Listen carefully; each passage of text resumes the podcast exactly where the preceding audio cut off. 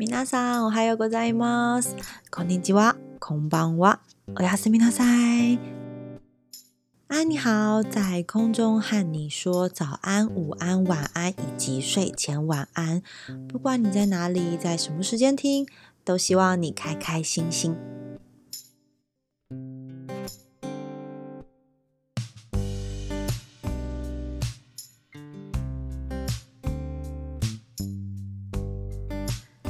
嗨，又到了每次都会大超时的五分钟陪我学日文的时间。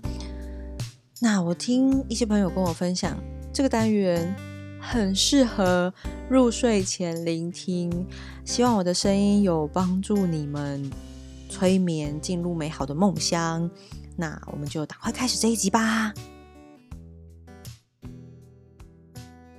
不知道大家还有没有印象？前几集有提到关于日文中的拟英语和拟泰语呢。那今天呢这一集就是他们的延伸集，要来和大家分享在动漫中实际会运用到拟英语跟拟泰语的三个例子。首先要介绍的是。一九九四年，由吉普力工作室所推出，由高电勋导演和编剧的一部动画，叫做《平城离合战》。Boom b o o 不知道大家有没有看过？现在在 Netflix 上有。然后我也是因为伊藤君介绍才知道这一部吉普力的片。那这部电影呢，它是以狸猫作为主角。在标题中的 Boom b o o 它就是你英语。那这个“嘭嘭”锅呢，它可以用在比如像太鼓一类这样空心的东西敲击的声音。那另外呢，也会用来形容复古的声音。这个“复古”“复”就是指腹部的这个“复”。那它这个词来自于以前的中国，有一个词叫做“复古吉壤”，它是在形容说，当人们吃饱喝足后。会像打鼓一样的敲打肚子，也用来象征和平、食物充足的一种太平盛世。那在平城离合站的这边呢，这个“蓬波咕”指的就是狸猫在拍打肚子的声音。然后啊，老实说，我其实刚刚才看完这部片，哇，心情真的好差哦，就是。真的就是浮现，浮现出生而为人我很抱歉的一种一种感觉，然后可能也是我没办法再看第二次的动画。当然，它没有像《萤火虫之墓》那么的情绪那么的重。嗯，好，回来，回来，回来讲这部片。那这个故事呢，它其实在讲一群狸猫们在面对自己。在面对自己所栖息的山林遭到人类过度的砍伐开发所发起的一连串对抗和努力生存的故事，那其实剧的一开头就预告结尾了。嗯，好，中断一下，如果你还没看过的话，你可以先关掉这集，然后先去看。好，继续。剧的一开头其实就预告结尾了，嗯，因为一开头就是人类狸猫们看着人类在砍伐他们生存的那座山，然后那个栖息地。那有一幕是，呃，佛祖卧躺在那个正在开发的那一片开发地，然后赞叹着说：“哎呀，人类好像人类。”似乎拥有着比佛还要更大的力量，何况是狸猫呢？他们他们就算拥有法术，又斗得过人类的怪兽吗？然后在剧中，你看到所有的狸猫们使出全力，奋力一搏的展现了一场妖怪大作战。他们以为胜利，在庆祝的时候呢，人类却没有因为他们施展这些幻术而害怕。反而被乐园的社长拿来炒作，拿来当做新闻卖点，甚至孩子们只是觉得哦，好有趣哦，怎么这么短，怎么没有了？即使狸猫现身在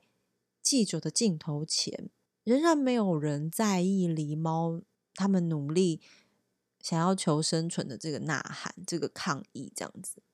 看了真的会超级难过诶嗯。然后就会想到高电勋导演，他在一九九四年就看到日本环境的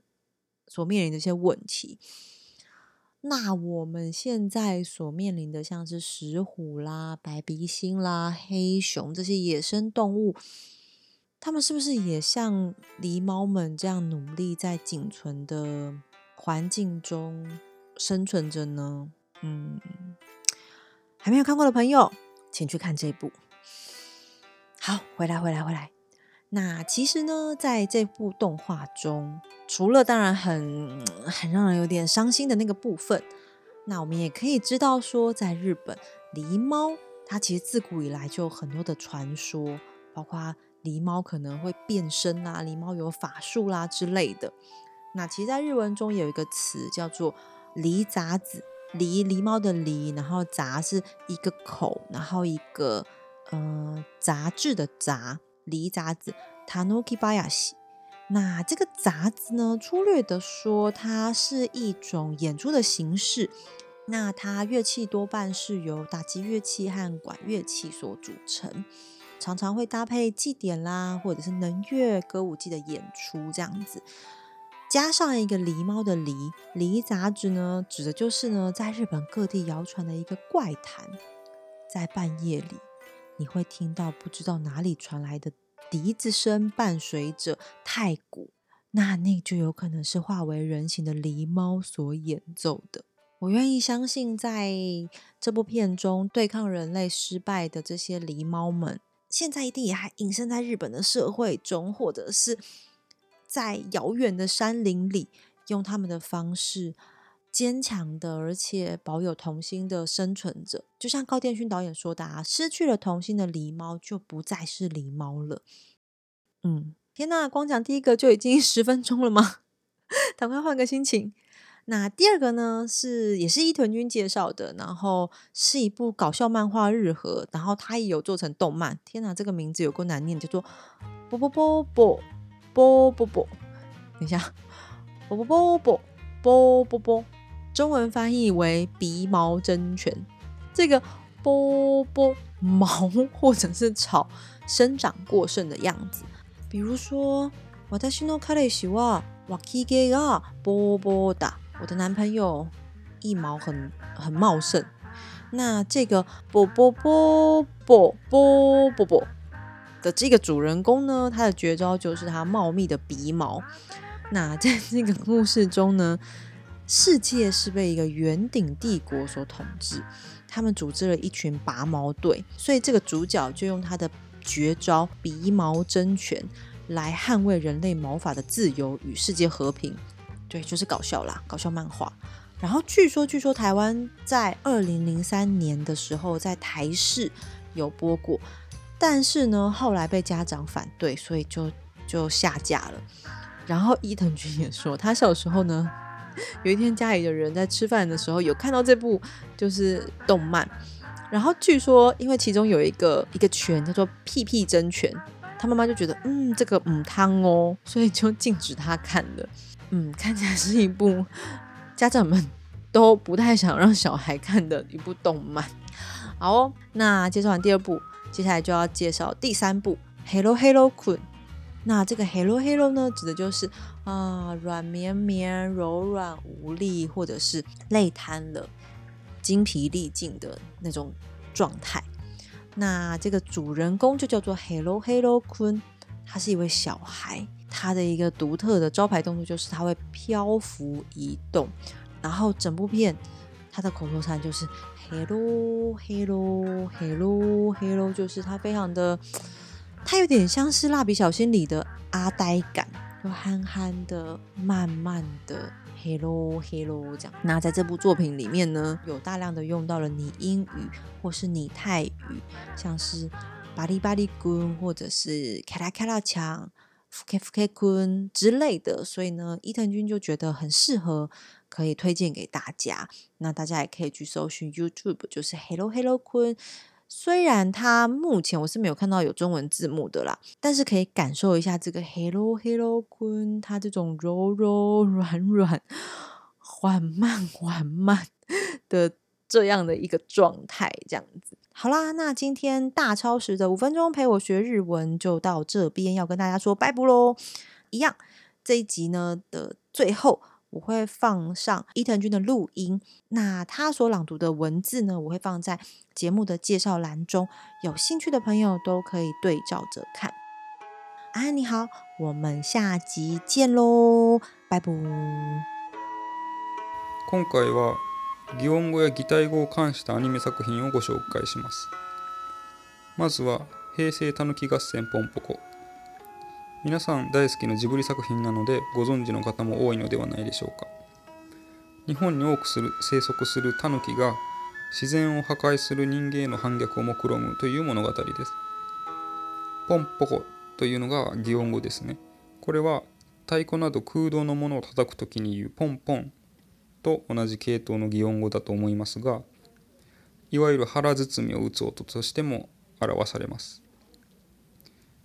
中国の故事にも復古劇場というものがありますね。日本ではこれがなぜかタヌキと結びつけられて中世あたりから歯科に読まれてきました夜中にどこからともなく林の音が聞こえてくるこれは滑腹のいいタヌキの仕業に違いないと思ったんですね平成たぬき合戦ポンポコでは人間に敗れてしまったタヌキですが